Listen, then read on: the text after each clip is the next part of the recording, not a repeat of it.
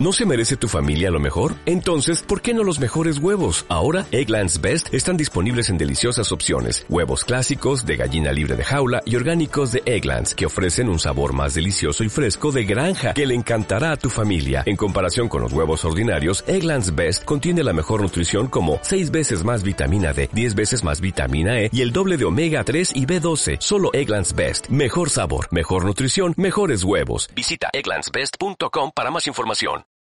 Hola, bienvenidos, bienvenidas al podcast Un lugar para escucharte, el podcast de psicóloga y humana, que soy yo, soy Silvia Pueo y hoy vengo acompañada por Sheila. Sheila tiene un proyecto precioso que se llama Nutri Strategic y viene hoy a hablarnos de mm, todo lo que sería tema relación con la comida y es experta en TCA.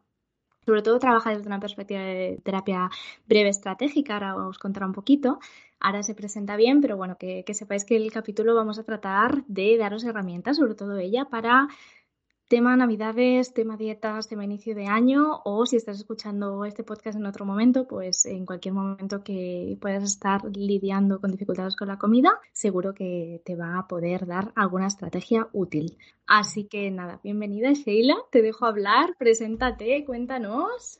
Hola, muchas gracias. Qué ilusión estar aquí. bueno, pues nada, no, sé qué añadir, la verdad, la presentación tan bonita, tan chula que has hecho. Así que nada, vamos a ello, vamos a darle caña. Venga, vamos allá. Vamos a empezar por el principio, ¿no? Estas cosas, que es eh, TCA, que además ahora todo el mundo ya lo abrevia, que es trastorno de conducta alimentaria. Sabemos que son muy prevalentes, además sabemos que desde la pandemia se han disparado mucho, muchas cifras ahí de dificultades con la comida, todavía más. Entonces, cuéntanos exactamente qué es un, trastorno de conducta alimentaria, qué diferencias hay ¿no? con, tener dificultades, cuándo empieza a ser un trastorno, cuándo pedir ayuda, o sea, un poco toda esta parte de relación con la comida desde una perspectiva psico. Eh, acláranos, porfa. Vale.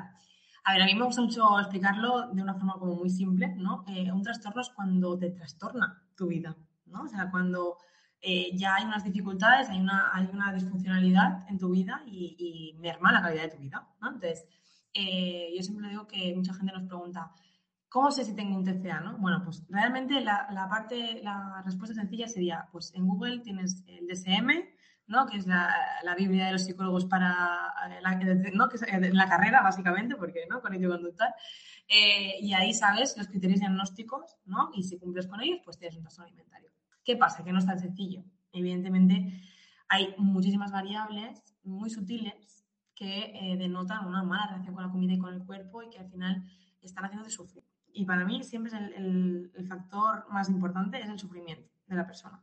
Si tú sufres en tu relación con la comida, con el cuerpo, con cualquier mm, cosa relacionada con, con ello, hay que pedir ayuda. O sea, no, no, hay que esperar, porque entonces quizás si mucha gente nos viene ¿no? a consulta y nos dice, bueno, yo nunca he vomitado, ¿eh? es como, bueno, es que tampoco es que sea mucho más grave, ¿no?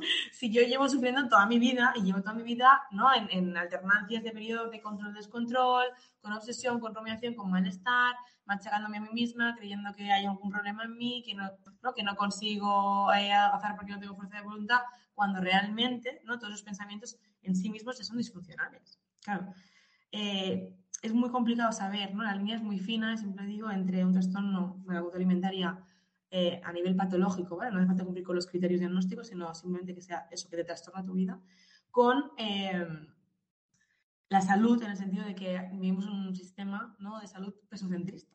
Claro, mientras estés en un normo peso, normalmente las personas que van al médico, pues si estás en bajo peso, a veces se preocupan un poco por ti, ¿no? Porque, uy, a ver, tal, pero tampoco, bueno, no es como, bueno, come un poco más y ya está, ¿no? No le da muchas vueltas. Si estás en normo peso, normalmente no suele haber ningún tipo de preocupación y si estás en sobrepeso, según el IMC, uy, aquí hay que hacer algo para adelgazar. Claro, si tenemos normalizado que las conductas que las personas con, entre comillas, sobrepeso, porque no es algo realista, ¿no? Esto, el IMC al final solo mide peso y altura, o sea, no tiene ningún fundamento, ¿no?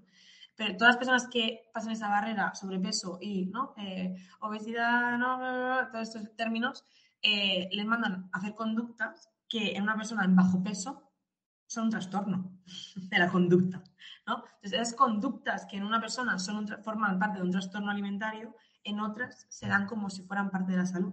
Entonces, claro, es el propio sistema que nos empuja a tener también esa relación tan disfuncional con nuestro cuerpo y con la comida, porque la mente humana no es tan sencilla como, no comas esto y ya está, y para adelgazar y punto pero No, la mente humana es contradictoria, es paradójica, tenemos un montón de creencias que pueden ser funcionales o disfuncionales y todas las personas al final pues acaban creyéndose un poco también, ¿no? Pues lo que el médico le dice, lo que el nutricionista dice, y cuando vivimos en un sistema que todo el mundo, ¿no? Yo a veces hago la, la, broma, que no es broma, pero como en el show de Truman, ¿no? Un poco que todo el mundo está ahí, em, pues un poco como en el, en el juego, ¿no? Ah, un poco, pero tenemos que ser conscientes de que cuando eso nos hace daño, porque hay personas que son capaces de vivir en este juego, ¿no? De control temático de la comida, ¿no?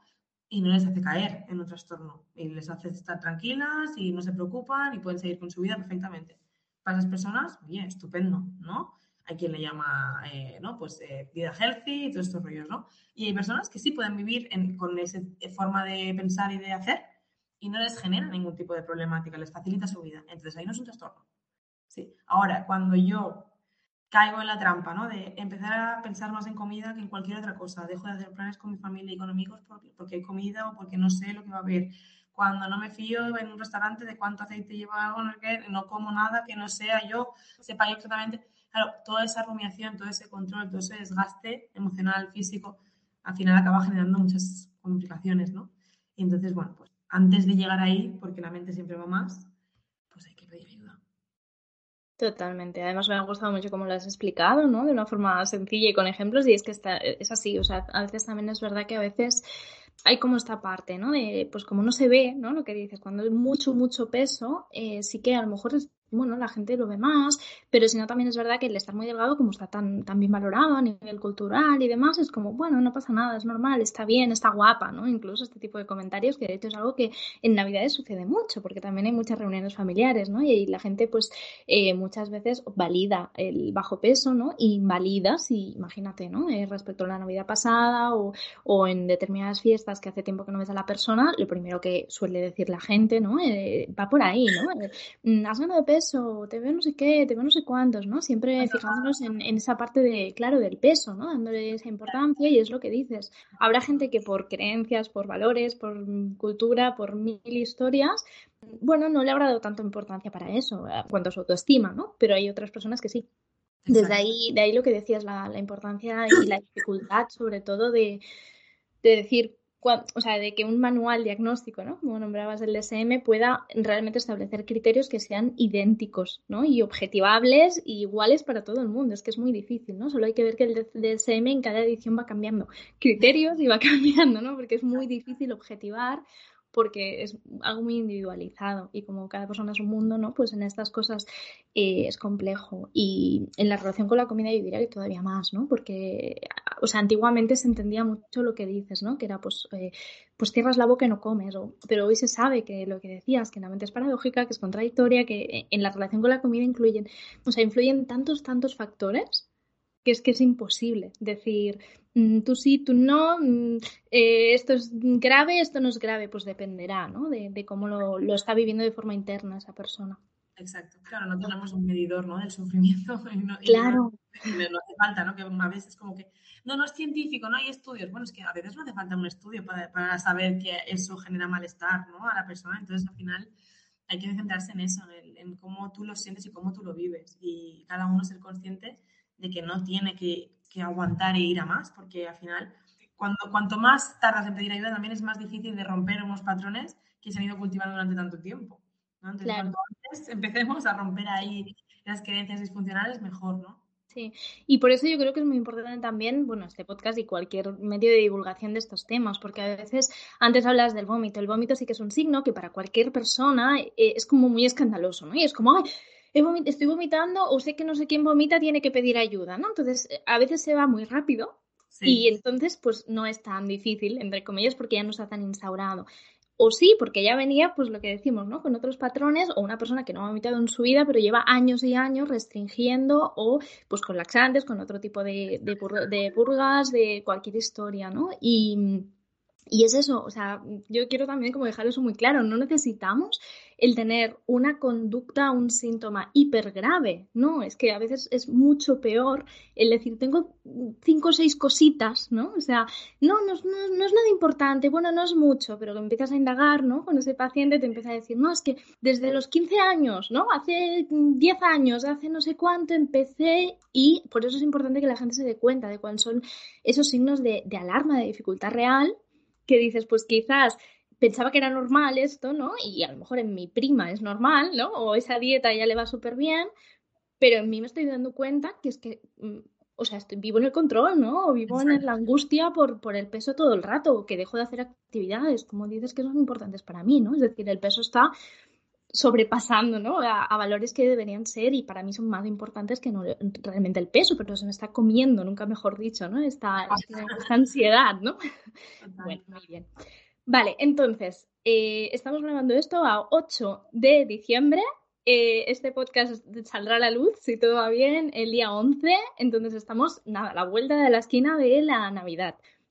¿Qué cosas te están encontrando más a nivel de sufrimiento, de malestar? ¿Y qué recomendaciones así un poco generales que puedan valer un poco, no, no para todo el mundo, porque no vale para todo el mundo, pero que puedas decir, venga, va, aprovecho estos minutillos para poder dar, poner mi granito de arena, ¿no? Para que estas personas puedan pasar la Navidad un poquito mejor.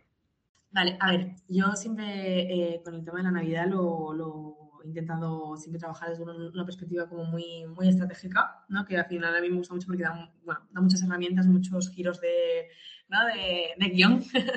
y mm, es verdad que eh, cuanto más estamos anticipando lo que va a pasar en Navidades, más acabamos generando el efecto de la profecía autocumplida.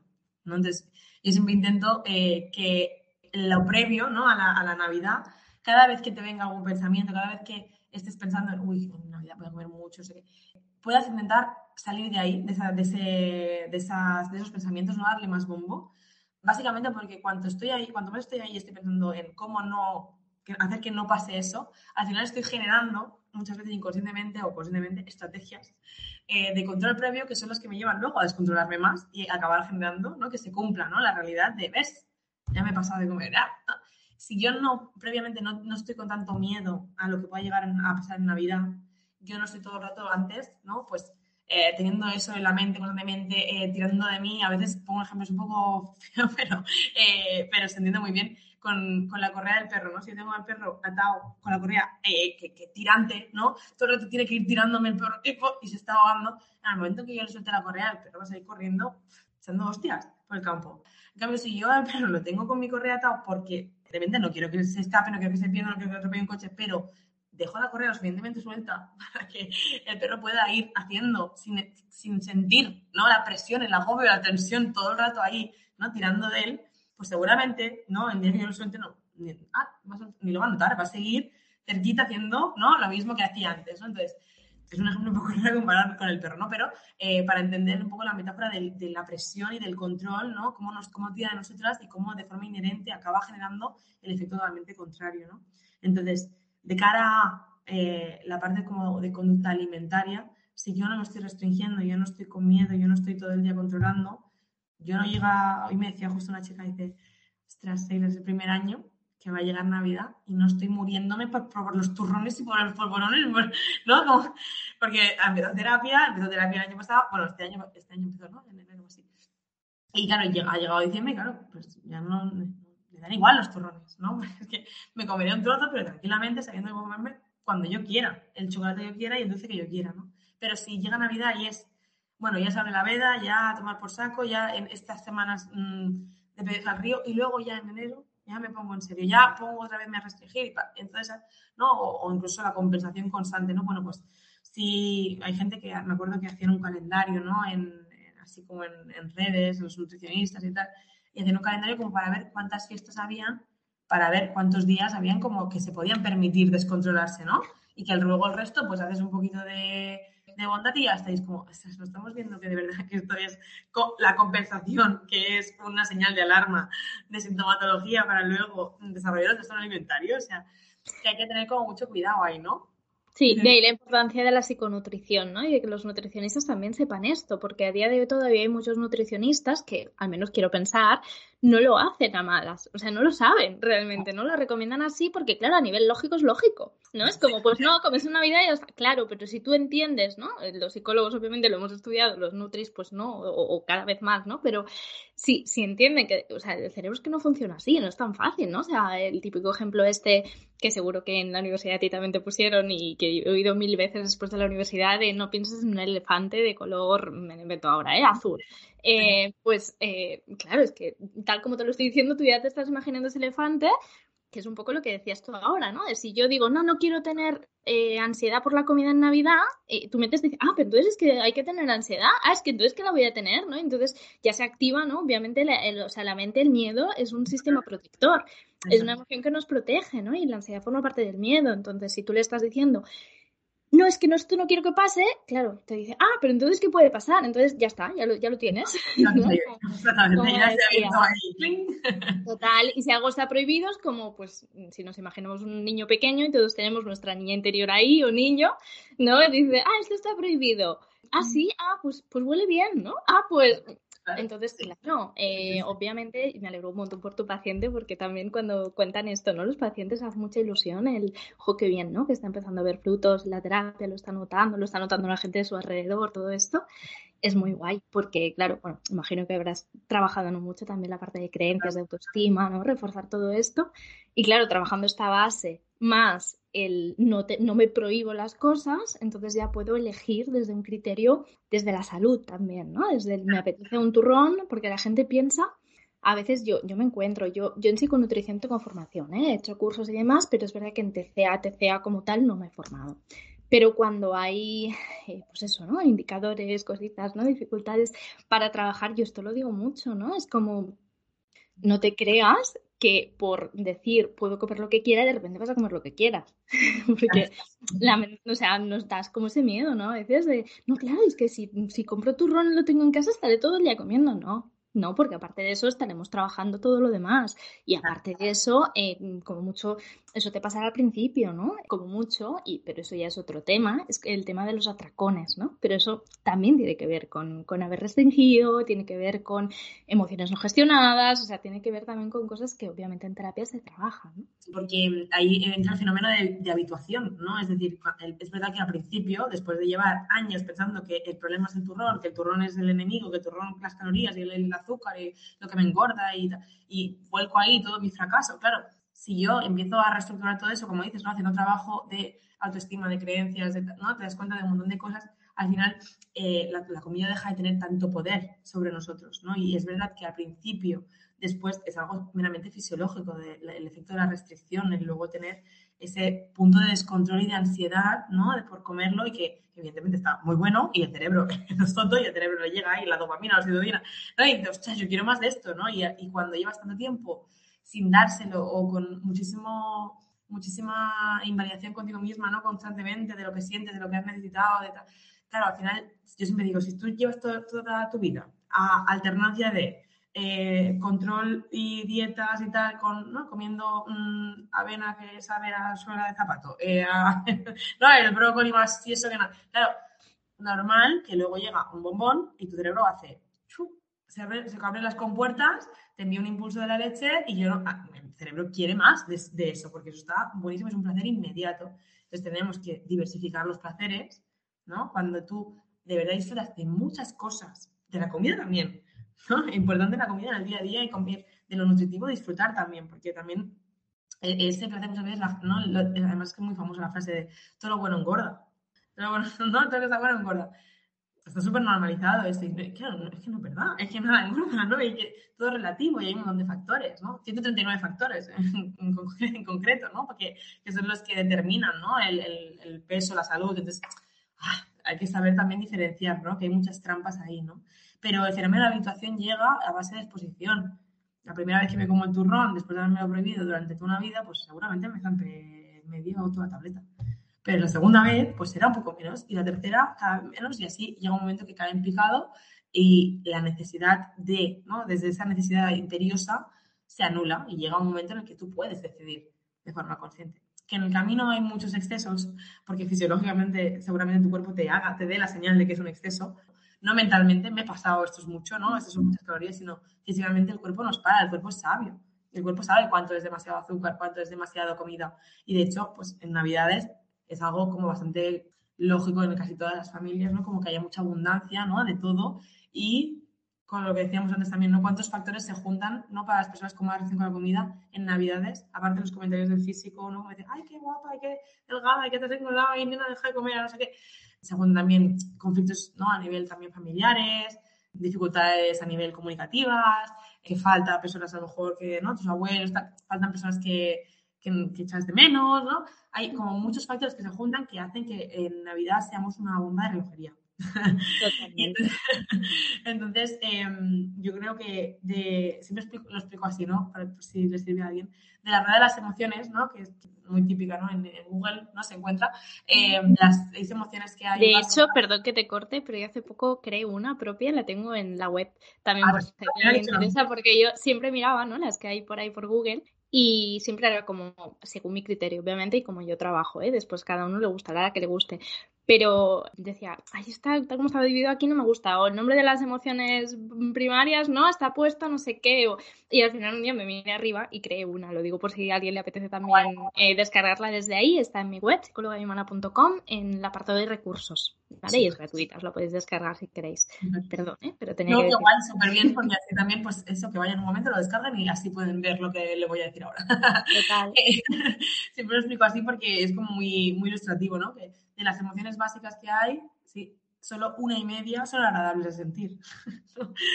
la, felicidad y algunas de la sorpresa. El resto, claro, a nivel estadístico, proporcionalmente, tenemos muchas más probabilidades de, sentirnos de forma desagradable, ¿no? De sentirnos mal con nosotras mismas por 50.000 motivos, ¿no? Entonces, claro, la comida sí es un placer inmediato. Sí, y no tiene nada de malo. Al final, ¿no? Muchas veces hablamos de la comida como el salvavidas, ¿no? Como el recurso que nos mantiene a flote, porque pues cuando todo se derrumba y se cae el Titanic, ¿no? Pues es que gracias que tengo el salvavidas este y puedo aferrarme a él, ¿no? Al final, eh, para el cuerpo la comida es un placer y es energía, que para el cuerpo eso siempre va a ser bueno. Porque al final, ¿no? Fijaros qué metafórico, ¿no? Eh, quedarme sin energía es al final morirme en vida, ¿no? sí, sí, es que estamos diseñados, claro, para, para, que nos guste, evidentemente, porque lo necesitamos. Claro. Y entonces siempre con el tema de la rueda de las emociones les, les, digo, ¿no? Si proporcionalmente lo más probable es que estadísticamente eh, nos encontremos más mal que bien, ¿no? ¿Cuántas, ¿Cuántas cosas tienes en tu vida que te generan ese placer, esa felicidad de forma accesible, rápida, inmediata, ¿no? Como es la comida. Entonces tenemos que cultivar también, ¿no? Eso, pues, ostras, si yo tengo confianza eh, con mi pareja, pues le puedo pedir, ¿no? Hostia, dame un abrazo, por favor, y también transmite fuerza, y en ese momento, pues, te da, ¿no? Pero eh, una ducha calentita, y tenemos, tenemos cosas, ¿no? Y hay que como que aferrarse también a, los pequeños momentos, que son los que nos da la felicidad, ¿no? Pero que hay que también tener claro que hay muchísimas otras, ¿no? Eh, opciones de, de sentirnos mal y tener muchas preocupaciones, miedos, ansiedad, al final, pues bueno, pues la comida está ahí también un poco como para darnos un alivio y una calma en un momento determinado, que no está mal comer, ¿no? De forma emocional, ¿no? O, gestionar las emociones eh, en un momento determinado, ¿no? A través de la comida o volcarlas ahí. Lo malo es cuando siento que no tengo más recursos que eso, ¿no? Y que siento que es el único placer o la única calma, el único alivio, la única felicidad. Y cuando eso al final se vuelve en contra en, pues, en cuestiones de salud para mí, ¿no? Porque también hay muchas personas que eh, yo siempre digo que la, la, típica mm, persona que yo tengo una amiga que nunca jamás se preocupa por la comida y ella, si le apetece comer, si está triste, pues se comer un helado, lo típico, ¿no? Las pelis, ¿no? Y nunca jamás se ha preocupado porque no le ha afectado en ningún sentido, ¿no? Claro, ¿cuándo nos preocupamos normalmente? Cuando engordamos. Entonces yo siempre les digo, si esto que te estás comiendo, ¿no? Tuviera las calorías de un pepino, ¿te rayarías un mínimo? No, y la te dice que no. Entonces cuidado también, ¿no? Porque no es la comida, es lo que creemos, a lo que la asociamos, ¿no? Y entonces también hay que hacer mucho trabajo también de, aceptación corporal, ¿no? Y de, romper ahí con esos mitos de, lo que engorda y lo que no, eh, de, que, de que, te atribuyes a ti misma por ello. Bueno, pues un poco trabajar la, la gordofobia, ¿no? En sociedad y la interiorizada que tenemos también, ¿no? Con nosotras mismas. Que, eh, por cierto, eh, lo estuve, estoy, como estoy haciendo un ebook de aceptación corporal. Mm, qué bien investigando al respecto y te voy a decir así, no sé si lo sabías, que, eh, porque yo no lo sabía, estoy investigando sobre la gordofobia, ¿no? Entonces, uno de los elementos que comentaba O en Wikipedia cómo, cómo se originó ¿no? el término de gordofobia, que hicieron un estudio, eh, y entonces todas las actitudes ¿no? de violencia, humillación, rechazo sistemático hacia ¿no? una corporalidad gorda, pues lo denominaron gordofobia. Pero es diferente a, o sea, cuando es ajeno, ¿no? Cuando el rechazo es hacia una persona gorda, es diferente a cuando es en ti. Cuando tú tienes miedo a engordar, cuando tú tienes miedo a verte grasa, a tener obesidad, entre comillas, eh, cuando es un miedo irracional, ¿no? Hasta el punto de, de generarte asco tu cuerpo por eh, tener grasa, michelines, engordar, y se llama progresofobia. Bueno, aquí también, la, o sea, las etiquetas y los psicólogos, yo creo que, vamos, hay etiquetas para todo, pero qué fuerte. Sí, sí, claro, es que al final es una fobia, es ese miedo, ¿no? creo que es, de cara a muchas personas ¿no? en consulta me dicen, es que es que soy gordófoba, es que, claro, pero yo con los demás no soy así. Está bien como diferenciar, una cosa es la gordofobia sistémica, ¿no? Que, que hay en, la sociedad y que hay que denunciar, luchar y trabajar, pero que mm, la mayoría de personas, ¿no? O, a mi alrededor, ¿no? Gente que yo me rodeo, evidentemente, y, y de mis pacientes y demás, no, no generan ese rechazo y esa violencia contra nadie. ¿Sabes? No, no son ellas las que deciden que eh, tengan, no tengan ropa, o sea, al revés, ellas son las primeras que, que están afectadas por ello, ¿no? Entonces, la gran mayoría de personas que te dicen que, que asumen que tienen esa solo consigo mismas y no con el mundo, pues en realidad es un trabajo como intrínseco hacia una misma, ¿no? Como de trabajo personal, no de lucha social, ¿no? Entonces, como que, hay que, como que habría que diferenciarlo, ¿no? El, el trabajo interno contigo misma para que no añadas otra carga más, otra presión más, ¿no? De encima atribuirte a ti misma que eres gordófoba con lo que eso representa, con el malestar que te genera, con todo lo que llevas sufriendo, con, ¿no? la persona alimentaria, con tal, que sino que entiendas que tú, tu miedo irracional, ¿no? A engordar o a la grasa o a no estar saludable, ¿no? Porque también es lo, el atributo, ¿no? Que hay detrás, se trabaja de una manera y que la gordofobia que hay en sociedad, ¿no? A nivel, es algo más sistémico, político, ¿no? Médico y que es como más generalizado, ¿no? Entonces hay que como separarlo y me pareció chulo también como... Solamente por saberlo, ¿no? Ya te hace como decir, ah, bueno, vale. Entonces no, no, es que yo sea gordofoba, ¿sabes? Sí, sí, al final es eso, viene, viene más desde el sufrimiento hacia ti, ¿no? Es, eh, cambia totalmente la parte, ¿no? Cuando cuando viene de hacia ti. Sí, sí, me gusta también que te caga, bueno, en este caso, ¿no? Que ayude el, el hecho de poderlo nombrar y de entender que, que es una, una, forma distinta y, y, una forma también pues de trabajarlo, ¿no? A nivel terapéutico totalmente diferente. Y cómo eso causa, como decías, además me encanta que estés haciendo este ebook, ¿no? Porque al final es que es eso, si no hay aceptación corporal, tampoco, o sea, la autoestima, una de sus patas es, eh, es esa, ¿no? Es aceptarte tú en todo tu ser, ¿no? Una parte de, de ti eres, es tu cuerpo, es tu base, ¿no? Es tu templo, que me gusta mucho, ¿no? También este concepto, ¿no? Porque eh, te va a acompañar siempre, lo tienes que mínimamente aceptar y mínimamente querer, porque si no, mm, vas en contra de ti, ¿no? Y es algo mm, contra naturaleza totalmente. Los niños se aceptan, o sea, un niño hasta que tú no empiezas a comparar, a ver anuncios en la tele y el guay de la clase es no sé quién, porque tiene los ojos no sé cómo y el cuerpo no sé cómo, los niños, ¿qué, ¿qué, más les da? ¿no? O sea, yo no he visto a nadie en la guardería rechazar a un niño porque esté gordo, ¿no? Es, una vez empiezan a escuchar en la tele, en los padres, en los tíos, en los primos, cosas, y empiezan a decir, ah, no, no, es que yo soy mejor que este o peor que este, ¿no? Y ese es el daño. Y eso a nivel social es algo que se está trabajando, que tu ebook seguro que ayudará y que se está dando mucha caña todo ese tema de gordofobia porque está ahí, está ahí y todos lo tenemos, ¿no? Interno, como dices, de, de alguna forma. Y te lo digo un poco con lo de antes, porque es importante, yo creo, hacer esa conexión y que quien nos esté escuchando lo, lo, entienda. Si no hay esa parte de aceptación y esa parte, tampoco hay conexión con el cuerpo. Si no hay conexión con el cuerpo porque lo rechazas, no hay conexión con tus emociones. Si no tienes conexión con tus emociones, no puedes eh, escucharlas, no, no, puedes atenderlas. Entonces, ¿qué haces? Pues comes o otras cosas, ¿eh? O sea, hay muchas conductas, pero ahora estamos hablando de, comida. Entonces, pues tapas, ¿no? Eh, estoy ansiosa, pero a lo mejor es que a mí me pasa muchas veces en personas, es que hoy he comido no sé cuánto y me he descontrolado y es como, pues eso, con emociones o con lo que sea, es que no lo saben decir, obviamente, porque está tan automático que va primero la conducta y no hay una conciencia, ¿no? Por eso también eso es muy importante y no sé si de cara a estas fiestas o cuando sea, una de las cosas que podéis probar también va por ahí, ¿no? De decir, voy haciendo esa evaluación de cómo me siento y qué necesito, ¿no? Atender un poco esa parte más corporal, esa parte, o ya no corporal, si, si en ese momento te causa rechazo, pero como mínimo poder a nivel cognitivo identificar, ¿no? Eh, ¿Cómo estoy hoy? a media mañana, a media tarde, ¿no? Con la rueda, por ejemplo. De hecho, en, mi blog, cuando colgué la rueda, hay un artículo del blog que hablo de, esta identificación emocional, por ejemplo, ¿no? Y eso es súper importante, porque si tú ya sabes que a las 12 del mediodía estás un poco ansioso porque lo has notado, porque te has puesto, ¿no? Pero no es una ansiedad todavía que te sobrepase y te lleve a hacer ninguna conducta dañina, digámoslo así, ¿no? O que te descontrole o lo que sea, Claro, está muy bien, porque entonces lo puedes empezar a atender cuando todavía la emoción es pequeñita, ¿no? Entonces, pues es una de las estrategias que también en cualquier trastorno, cualquier dificultad, cualquier mala gestión interna, eh, es muy útil tirar de ahí, ¿no? Totalmente, totalmente. Y al final también con lo que decías de, eh, de, si no acepto mi cuerpo, no conecto con él, ¿no? También ligado a esa escucha a nivel fisiológica, ¿no? También de, de autocuidado, de muchas veces ese descontrol que sentimos porque no estamos escuchando el cuerpo realmente, ¿no? También, aparte de que evidentemente la mente hace su función ahí de ya mm, me quiero liberar, no quiero, no, no quiero estar aquí, ¿no? Y, y, realmente cuando trabajamos también psiconutrición, esa recuperación de las señales, ¿no? A nivel corporal, ¿no? De, oye, tengo hambre, pues como, y me apetece esto, me lo doy, ¿no? Y, y como volver a, a, reconectar con tu cuerpo, ¿no? Los cables ahí, ¿no? Que parece que vaya mente por un lado y cuerpo por otro. Y conectar todo eso también ayuda mucho a, de cara a, confiar ¿no? en, en, tener una, alimentación más cara, ¿no? intuitiva. ¿no? no hace falta que, que, le pongamos nombre, pero más lo, regular, ¿no? Lo, lo, que nos viene dado. ¿no? Al final lo que decías de los peques, ¿no? los bebés.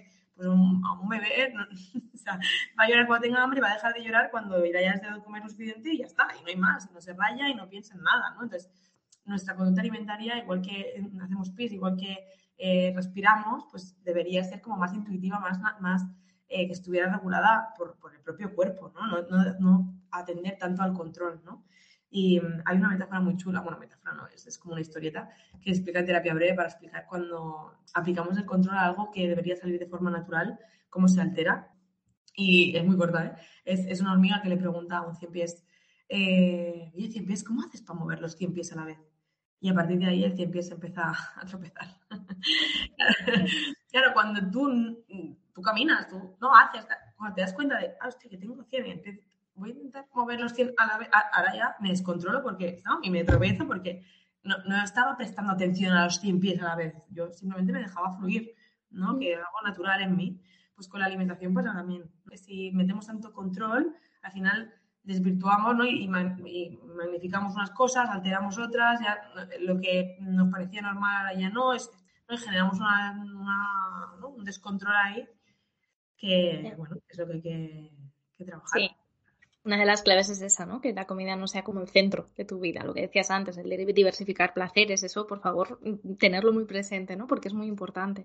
Eh, un día dices, pues, ay, o pues hoy he comido muy bien. ¿Qué, ¿Qué, ha pasado diferente, no? Que eso es algo, de hecho, desde terapia breve, que yo utilizo muchas técnicas, también ejercicios desde esta orientación y, y es muy útil, ¿no? También vamos a buscar la excepción, ¿no? Esta vamos a buscar la parte de, pues ese día lo he hecho bien, bien muy entre comillas, ¿no? O sea, siento que no he tenido malestar con este tema, que me he sentido cómoda, ¿qué tal?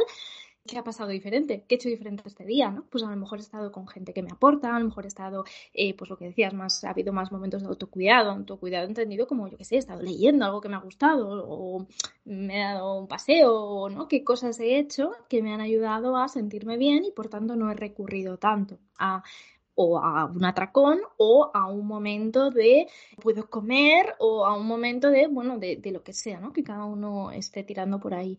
Entonces es importante eso, ¿no? Como recurso también súper, súper importante el, el, tenerlo claro desde ahí.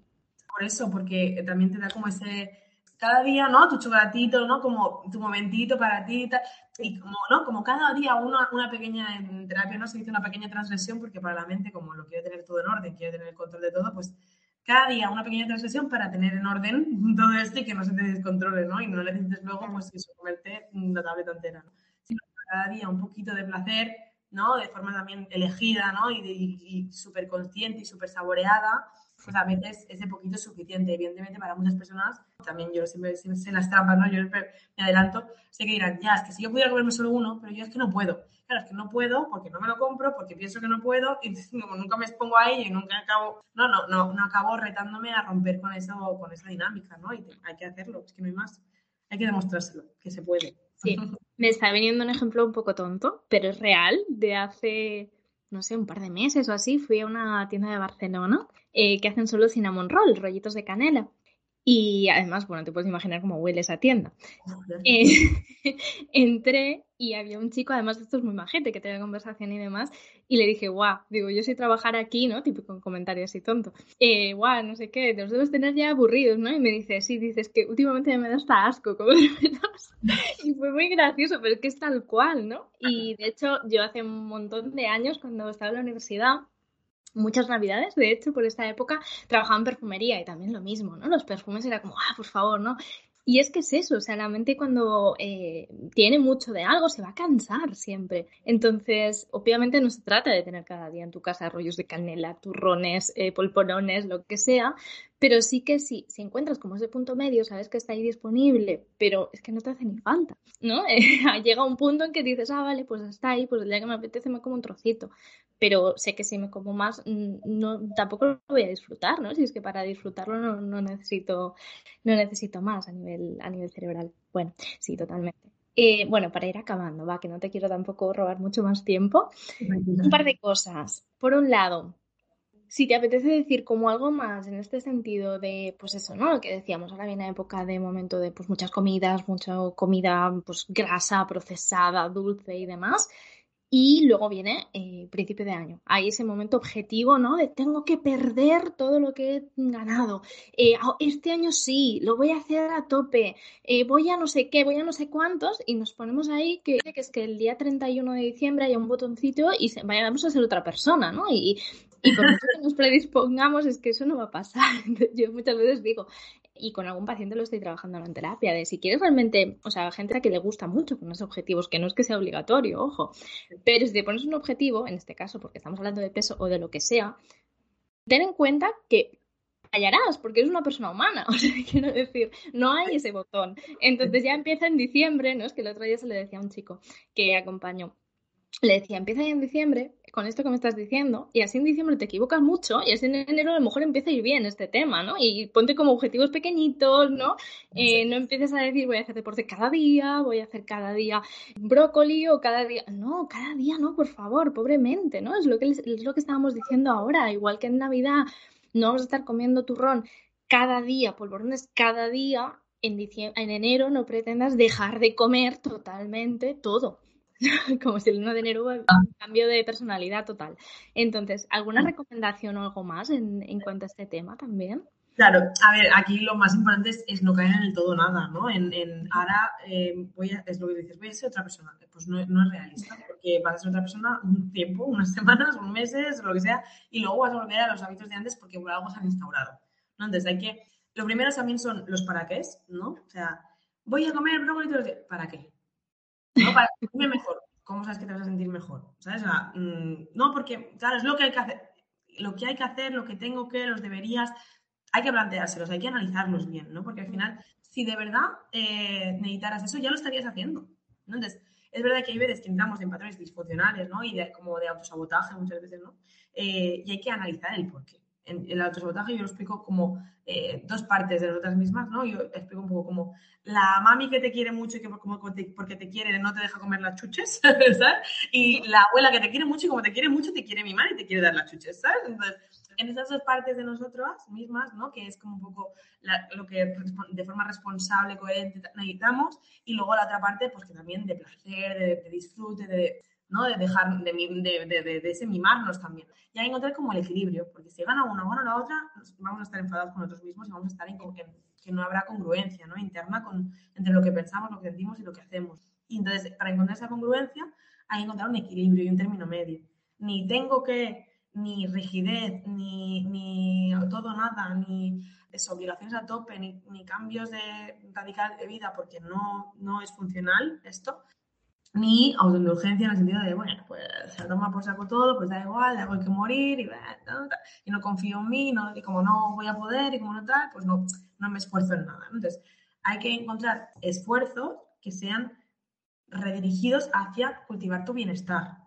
Entonces, si a mí no me gusta el brócoli, pues yo no tengo que comer hay 50.000 de verduras que me pueden gustar y que lo puedo comer de una manera que me hagan feliz sin tener que obligarme a comer cosas que creo que, porque, ¿no? Lo típico que, como estoy disfrutando, entonces ya no estoy haciendo las cosas bien. Entonces, hay que disfrutar de todo, porque es que nada nos asegura que, también esto es muy católico, ¿no? Un poco como ganarte el cielo en la tierra, ¿no? Como sacrificarte. Para, presumir hay que sufrir, me venía a mí ahora también, Una creencia cultural súper interiorizada que no es verdad. O sea, tú puedes empezar en enero, pues lo que decías, no te gusta el brócoli, lo fácil, porque solo haciéndotelo fácil tu cerebro te va a dejar hacer ese cambio en algún momento. Al cerebro no le gusta cambiar, ¿no? Le gusta la zona de confort, le gusta estar ahí pues calentito en su cueva, ¿no? Y pues yo, yo sigo, ¿no? Yo, ¿por qué? ¿Por qué? Porque si es algo instaurado va en automático, el cerebro pues no se cansa, ¿no? Es como si siempre he comido pizzas, pues yo sigo con mi pizza. Entonces es como, no. ¿Qué, ¿Cuál es el objetivo? vamos a intentar como clarificarlo si quieres un poco para acabar, eh, para que quede claro. Pues yo, brócoli, lo que dices, ¿para qué? ¿No? Entonces es como, ¿para qué? Brócoli, no. O sea, lo que quiero es comer más verdura, ¿no? En general, vale. ¿Qué verduras me gustan? ¿Cuánta verdura estoy comiendo ahora? Siendo realista, ¿no? Vamos a, vamos a bajarlo toda a tierra. Entonces dices, pues vale, comer más verdura, pues me gustan las zanahorias. Pues mira, me voy a poner siempre zanahoria cortadita, no sé qué. Y pues cuando me apetezca en la nevera, que se vea la zanahoria y empiezo a comer, por ejemplo, esa zanahoria. Pero sigo comiendo a lo mejor pizza. Pero entonces lo voy haciendo como fácil, como yo a veces digo, hay que engañar a nuestro cerebro para que nos deje, ¿no? Ser más sanos o ser más lo que queramos, ¿no?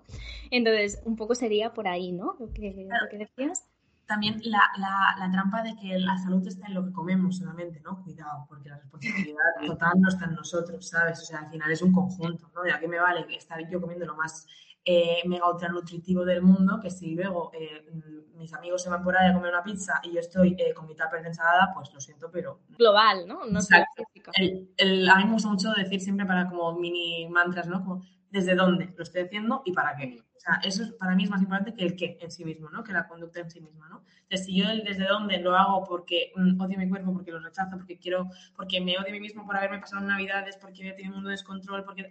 Claro, el desde dónde tiene que ser desde el autocuidado real, desde el amor, ¿sabes? Desde hablarte bien, mm, buscar el bienestar para ti. Y a veces que no sabemos cómo hacerlo, pero bueno, pues poco a poco, ¿sabes? No sé hacerlo, pero voy a intentar al menos no hablarme mal, voy a intentar ser consciente de, cómo, de lo que digo, de lo que pienso, si lo pensaría igual de otra persona, por muy mal que me salgan las cosas, porque al final es verdad que en Navidad, pues eso, como decíamos, estamos ahí en un momento muy vulnerable, ¿no? Es una bomba de relojería para las personas que, bueno, que ya tienen más relación con su cuerpo, consigo mismas, con la comida, y bueno, pues eso, eh, al final acabas comiendo de más y acabas... Eh, pues eso, en, situaciones como muy, muy disfuncionales porque fisiológicamente también te encuentras mal y al día siguiente otra vez comilona y otra vez cena y no sé qué. Y, bueno, es, es, difícil, pero hay que intentar encontrar ese equilibrio en, de cara a lo que decíamos de hábitos saludables, ¿no? Que la salud no es solo lo que comemos, la salud es un conjunto de muchos factores, que en lo que comemos eh, hay que cambiar el paradigma de, eh, dicotómico de saludable o no saludable, o ¿no? Eh, correcto o incorrecto, ¿no? Eso está bien, eso está mal comerlo, porque no es verdad. No porque, no, hay gente que dice, a ver, que no pasa nada por, comer, por llamarlo comida basura, porque no, no hay que ser tan sensible de que no es que te conviertas en una basura. Es que no te va dando por la sensibilidad, va dando por lo que a nivel psicológico genera. Porque si tú piensas que eso está mal comerlo, porque es comida basura y que no te sirve, claro, ya, ya te estás sintiendo mal y ya estás generando una emoción que no es necesaria con respecto a la comida. La culpa tiene que aparecer cuando hagas algo mal eh, esté en conflicto con tus valores eh, de cara a hacer daño, a, ¿no? a, bueno, pues interferir en tus relaciones personales. Pero en la comida, o sea, ¿qué, daño estás haciendo? Ninguno. Entonces, no es funcional, ¿no? Pero la culpa hace que nos vayamos también al, descontrol, ¿no? De, pues si ya me voy a sentir mal con un trozo de un bombón, pues ya me como 10 y ya.